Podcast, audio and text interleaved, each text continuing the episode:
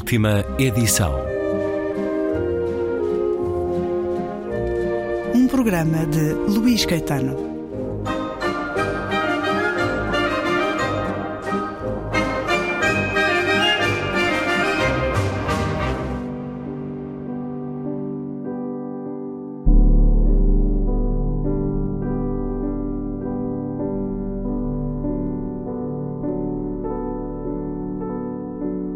Os leitores acreditam que as suas bibliotecas são compostas por obras originais.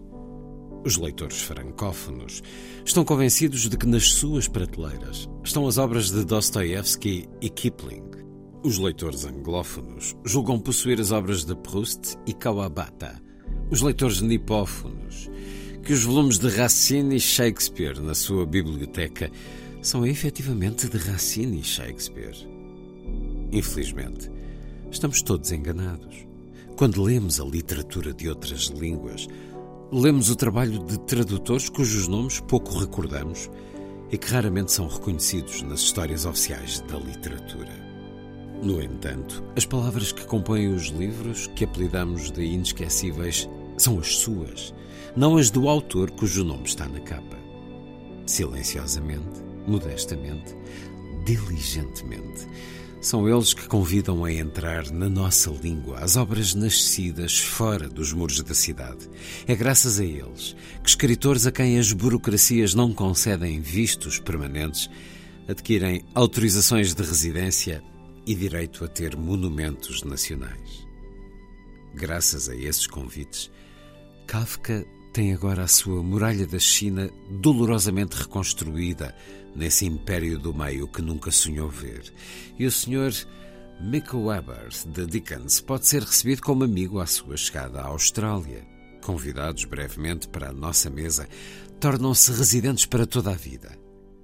E o que era longínquo e há muito tempo, torna-se na tradução aqui e agora. Pediram-me que entrasse na vossa língua, diz o escritor traduzido ao seu público. Foram-me dadas novas roupas, novas maneiras, novas feições e uma nova voz. Fui acolhido como um irmão ou uma irmã. Fui admitido na vossa casa e foi-me dado um lugar de honra. Agora, as minhas palavras são vossas e, quando me citam, fazem-no na minha nova roupagem. Continuo a ser eu próprio, mas também sou outro. Graças a vós, foi-me concedida uma espécie de modesta imortalidade. E é o texto com o título Hospitalidade. É um dos 44 que encontramos no livro O Avesso da Tapeçaria. Notas sobre a arte da tradução Livro de Alberto Mangel, que nasceu em 1948 em Buenos Aires, mas cresceu em Tel Aviv e na Argentina. Adotou a nacionalidade canadiana. É atualmente um perplexo em Portugal. Livro com a tradução de Rita Almeida Simões, acaba de sair com a chancela Tinta da China e é um elogio dos tradutores. Eles são protagonistas essenciais nas nossas leituras. Fazem livros, reescrevem-nos são eles os autores das palavras em qualquer livro traduzido, ou coautores, ou segundos autores, se assim os quisermos chamar. Para um trabalho bem feito, precisam de um profundo conhecimento literário e linguístico, de ampla cultura e de uma dedicada concentração. E, no entanto, são muitas vezes esquecidos quando falamos de um livro. Não é a primeira vez que Alberto Mangel faz o elogio dos tradutores, nem é a primeira vez que celebra este ato mágico, este franquear de portas que é a tradução. Fê-lo, por exemplo, nesse Uma História da Leitura. Alberto Mangel cresceu numa calorosa Torre de Babel. Foi criado por uma ama checa em inglês e alemão e aprendeu espanhol com oito anos. Desde aí, usa todas as línguas, sem discriminação, sem identidades nacionais, sem passaportes semânticos.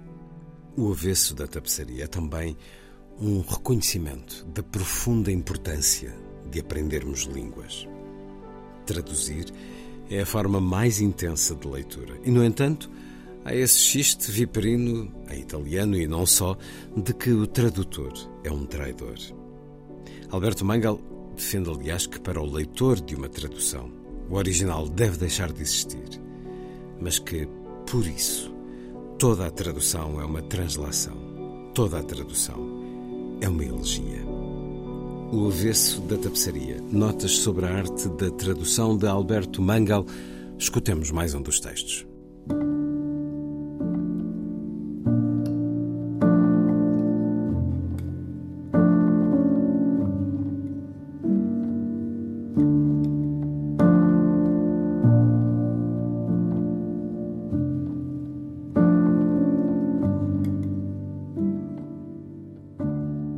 Lemos o que queremos ler. A adivinhação e a arte da tradução estão intimamente ligadas e todo o texto pode ser levado a dizer o que o leitor imagina ou exige. Toda a tradução é uma forma de exegese, toda a tradução é um ato político.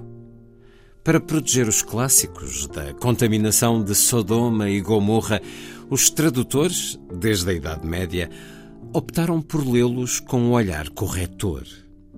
Segundo o académico John Boswell, Alcibíades, o belo companheiro de Sócrates, apareceu ocasionalmente na literatura medieval enquanto mulher.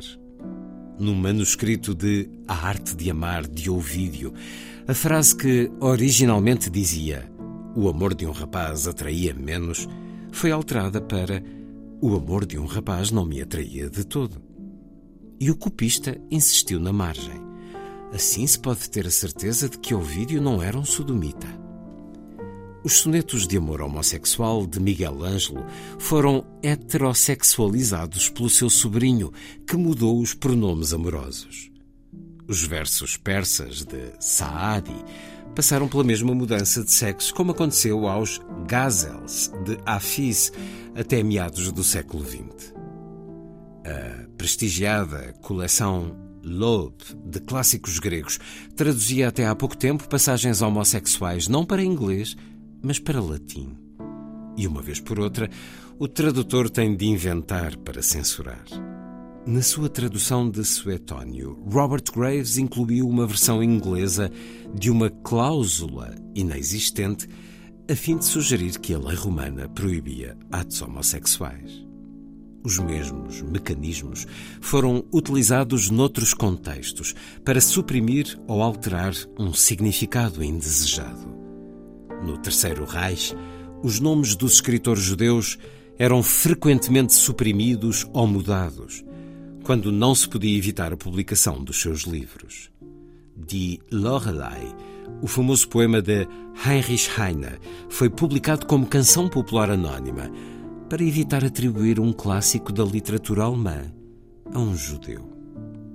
Também esses gestos são a política das traduções.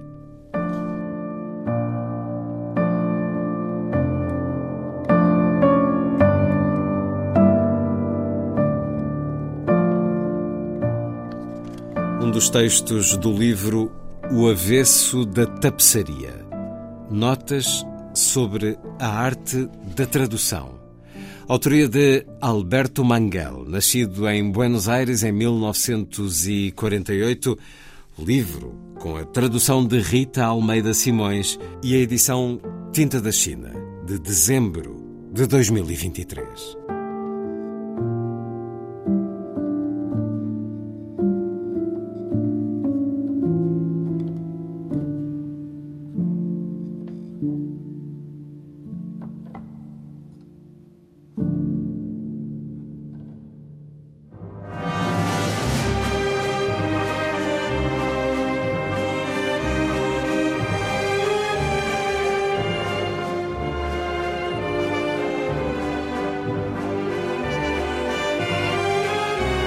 Última edição.